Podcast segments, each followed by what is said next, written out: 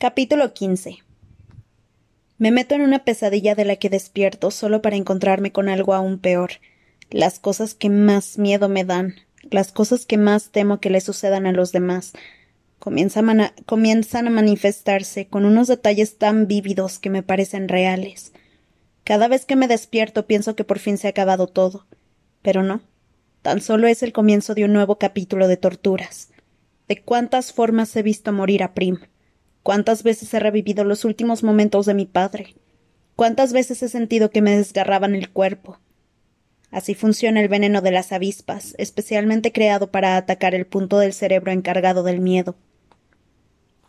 Cuando por fin vuelvo en mí me quedo tumbada esperando a la siguiente ola de imágenes. Sin embargo, al cabo de un rato acepto que mi cuerpo ha expulsado el veneno, dejándome destrozada y débil. Sigo tumbada de lado en posición fetal. Me llevo una mano a los ojos y compruebo que están enteros, sin rastro de las hormigas que nunca existieron. El mero hecho de estirar las extremidades representa un esfuerzo enorme. Me duelen tantas cosas que no vale la pena hacer inventario. Consigo sentarme muy, muy despacio.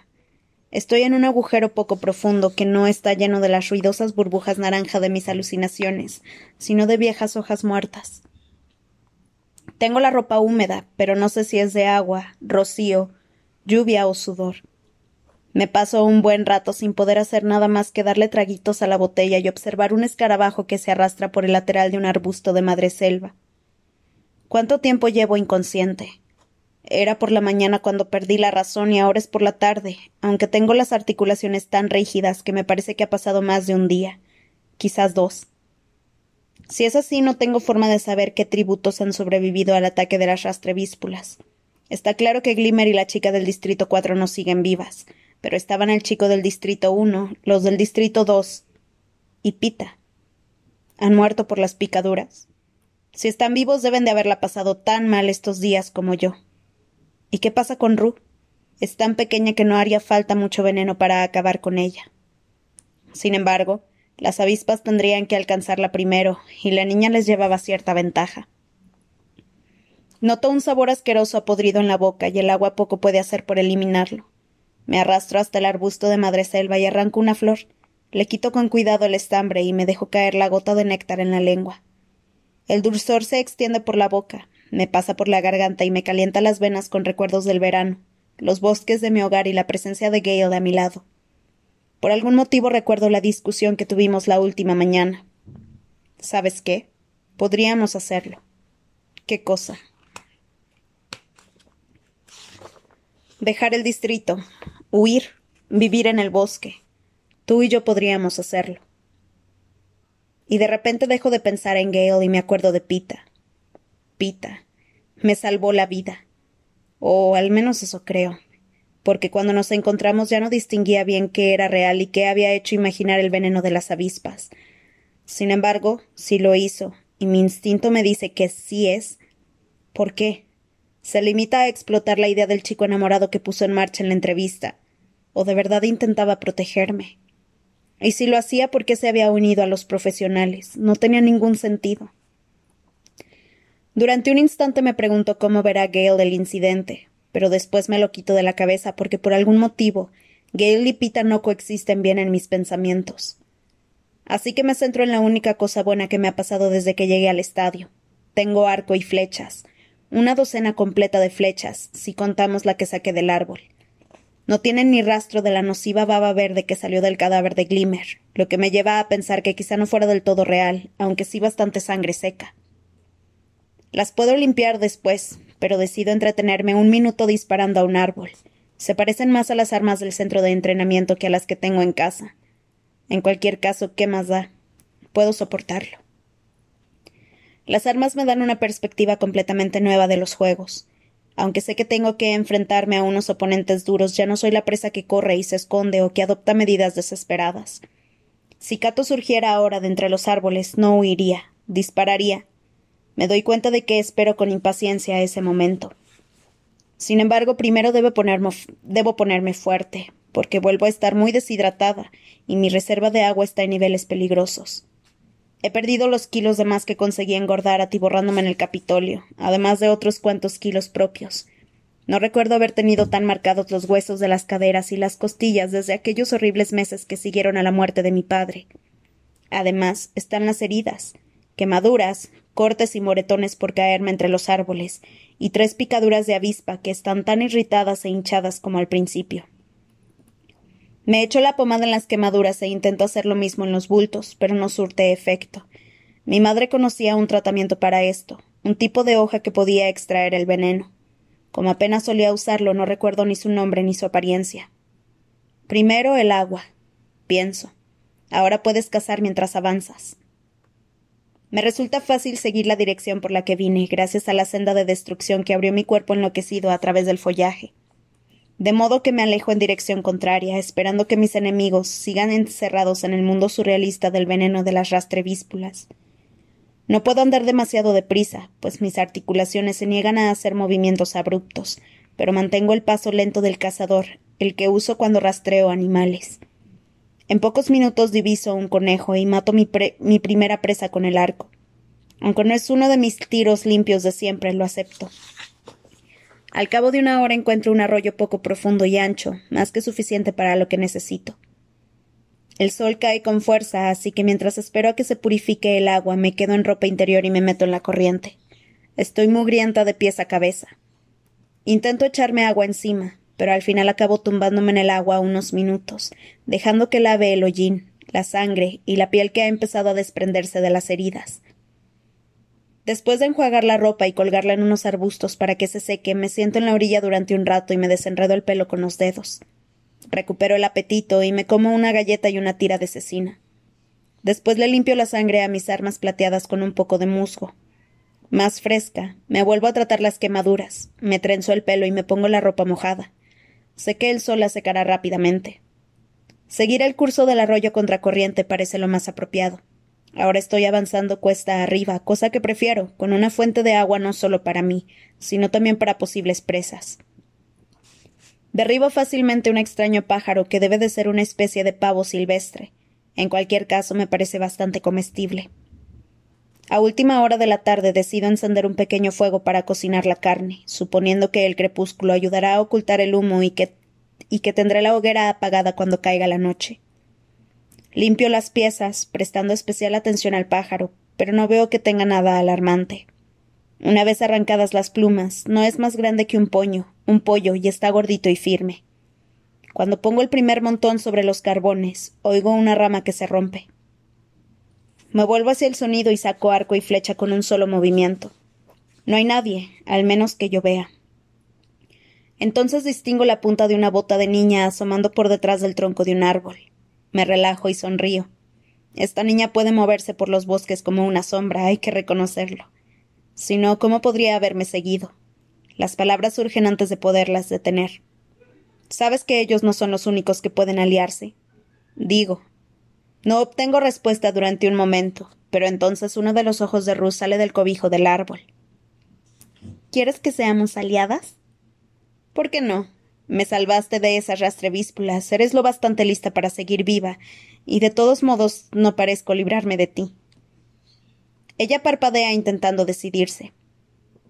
¿Tienes hambre? Veo que traga saliva de forma visible y observa la carne. Pues ven, hoy maté dos presas. Puedo curarte las picaduras, dice la niña dando un paso vacilante hacia mí. ¿De verdad? ¿Cómo? Ella mete la mano en su mochila y saca un puñado de hojas. Estoy casi segura de que son las que usa mi madre. ¿Dónde las encontraste? Por ahí, todos las llevamos cuando trabajamos en los huertos. Allí dejaron muchos nidos. Aquí también hay muchos. Es verdad, eres del Distrito 11, Agricultura. Huertos, ¿eh? Por eso eres capaz de volar por los árboles como si tuvieras alas. Ru sonríe.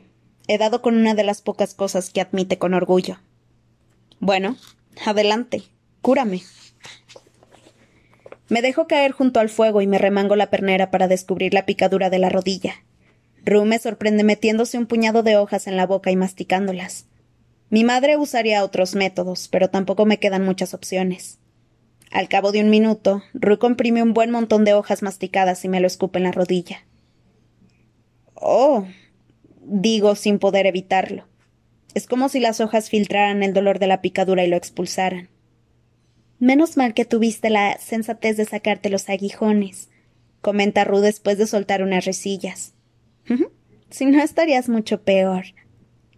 El cuello, la mejilla, exclamo casi suplicante. Ru se mete otro puñado de hojas en la boca y al cabo de un momento me río a carcajadas porque el alivio es maravilloso. Veo que la niña tiene una larga quemadura en el brazo. Tengo algo para eso. Dejo a un lado las armas y le extiendo la pomada en el brazo. Tienes buenos patrocinadores, dice ella anhelante. ¿Te han enviado algo? Pregunto, y ella sacude la cabeza. Pues lo harán, ya verás. Cuanto más cerca estemos del final, más gente se dará cuenta de lo lista que eres. Le doy la vuelta a la carne. No estabas bromeando, ¿verdad? Sobre aliarnos. No, lo decía en serio. Casi oigo los gruñidos de Hamish al ver que me junto con esta niña diminuta, pero la quiero a mi lado porque es una superviviente, porque confío en ella, y por qué no admitirlo, porque me recuerda a Prim.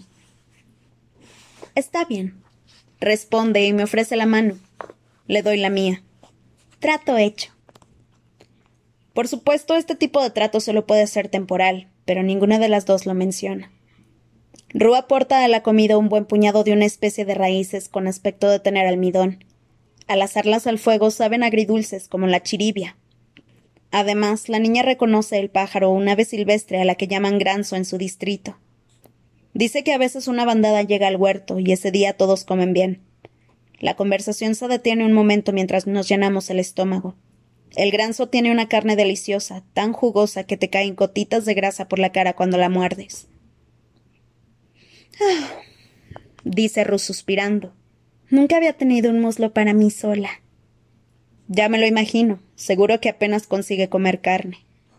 Toma otro. ¿En serio? Come todo lo que quieras. Ahora que tengo arco y flecha, puedo cazar más. Además tengo trampas y puedo enseñarte a ponerlas. Ruth sigue mirando el muslo con incertidumbre. Vamos, tómalo. Insisto, poniéndole la pata en las manos. De todos modos, se pondrá malo en unos días y tenemos todo el pájaro y el conejo.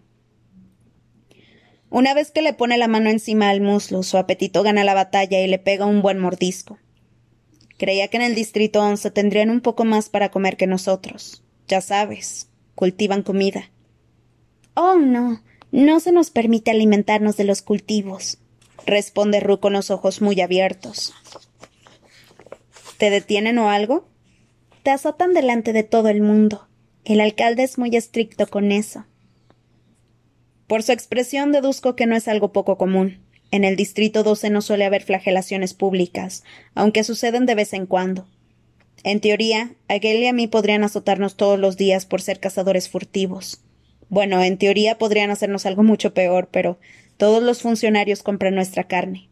Además, al alcalde, el padre de Match, no parecen gustarle mucho ese tipo de acontecimientos. Tal vez ser el distrito más desprestigiado, pobre y ridiculizado del país tiene sus ventajas, como por ejemplo que el Capitolio no nos haga mucho caso, siempre que produzcamos nuestra parte de carbón. ¿Ustedes tienen todo el carbón que quieran? me pregunta Ru.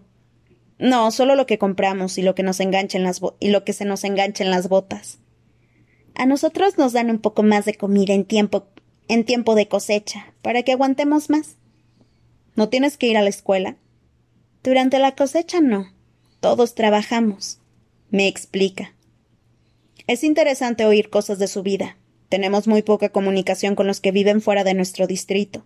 De hecho, me pregunto si los vigilantes estarán bloqueando nuestra conversación, porque aunque la información parece inofensiva, no quieren que la gente de un distrito sepa lo que pasa en los otros. Siguiendo la sugerencia de Ruth, sacamos toda la comida que tenemos para organizarnos. Ella ya ha visto casi toda la mía, pero añado el último par de galletas saladas y las tiras de cecina a la pila. Ella ha recogido una buena colección de raíces, nueces, vegetales y hasta algunas bayas. Tomo una valla que no me resulta familiar. ¿Estás segura de que es inofensiva? Oh, sí, en casa tenemos de esas. Llevo varios días comiéndolas. Responde, metiéndose un puñado en la boca. Le doy un mordisco de prueba a una y sabe tan bien como nuestras moras. Cada vez estoy más segura de que aliarme con Ru ha sido una buena idea. Dividimos la comida. Así, si nos separamos, estaremos abastecidas durante unos días.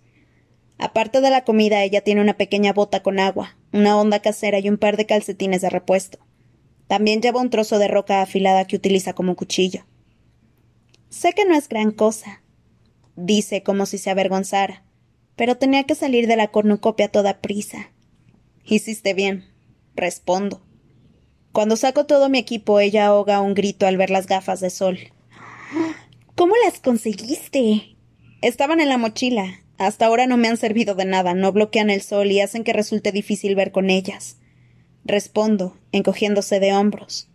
No son para el sol, son para ver en la oscuridad, exclama Ru. A veces, cuando cosechamos de noche, nos dan unos cuantos, pues, unos cuantos pares a los que estamos en la parte más alta de los árboles. Ya sabes, donde no llega la luz de las antorchas. Una vez un chico, Martin, intentó quedarse las suyas. Se las escondió en los pantalones. Lo mataron en el acto. ¿Mataron a un chico por llevarse una cosa de estas? Sí, y todos sabían que Martin no era peligroso. No estaba bien de la cabeza, es, es decir, seguía comportándose como un niño de tres años. Solo quería las gafas para jugar. Oír esto hace que el Distrito 12 me parezca una especie de refugio.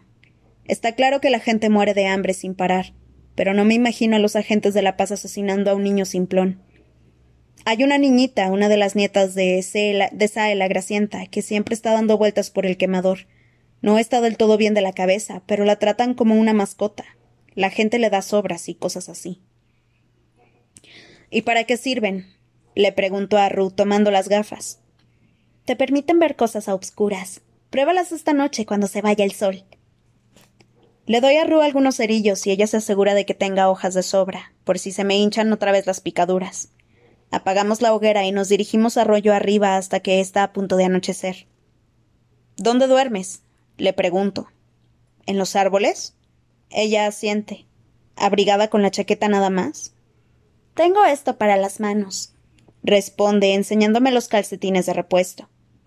Puedes compartir el saco de dormir conmigo si quieres. Le ofrezco.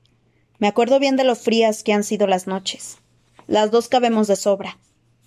Se le ilumina la cara y sé que es más de lo que se atrevía a desear. Elegimos una rama de la parte alta de un árbol y nos acomodamos para pasar la noche justo cuando empieza a sonar el himno. Hoy no ha muerto nadie. Ru, acabo de despertarme hoy. ¿Cuántas noches me he perdido? El himno debería ahogar nuestras palabras, pero aún así susurro. Incluso tomo la precaución de taparme los labios con la mano porque no quiero que la audiencia sepa lo que estoy pensando con lo que estoy pensando contarle sobre Pita. Ella se da cuenta y hace lo mismo. Dos. las chicas de los distritos uno y cuatro están muertas. Quedamos diez. Pasó una cosa muy rara. Al menos eso creo, aunque puede que el veneno de las rastrevíspulas me hicieran imaginar cosas. ¿Sabes quién es el chico de mi distrito? Pita. Creo que me salvó la vida, pero estaba con los profesionales. Ya no está con ellos. Los he espiado en su campamento junto al lago.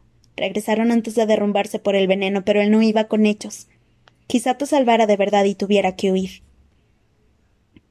No respondo. Si de hecho Pita me salvó, vuelvo a estar en deuda con él, y esta deuda no puedo pagársela. Si lo hizo, seguramente sería parte de su actuación. Ya sabes, para que la gente se crea que me quiere. Oh, dice Ru pensativa. A mí no me pareció una actuación. Claro que sí, lo preparó con nuestro mentor. El himno acaba y el cielo se obscurece. Vamos a probar esas gafas. Las saco y me las pongo. Ru no bromeaba. Lo veo todo, desde las hojas de los árboles hasta un zorrillo que se pasea entre los arbustos a unos quince metros de nosotras. Podría matarlo desde aquí si me lo propusiera. Podría matar a cualquiera. Me pregunto quién más tendrá una de estas. Los profesionales tienen dos, pero lo guardan todo en el lago. Y son muy fuertes.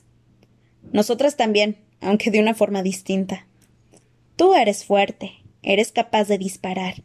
¿Qué puedo hacer yo? Puedes alimentarte. ¿Y ellos? No les hace falta. Tienen un montón de suministros alimenticios. Supón que no los tuvieran. Supón que los suministros desaparecieran. ¿Cuánto durarían? Es decir, estamos en los Juegos del Hambre, ¿no? Pero, Katniss, ellos no tienen hambre. No, es verdad. Y ese es el problema. Reconozco, y por primera vez desde que llegamos se me ocurre un plan. Un plan que no está motivado por la necesidad de huir. Un plan de ataque. Creo que vamos a tener que solucionar eso, Ru.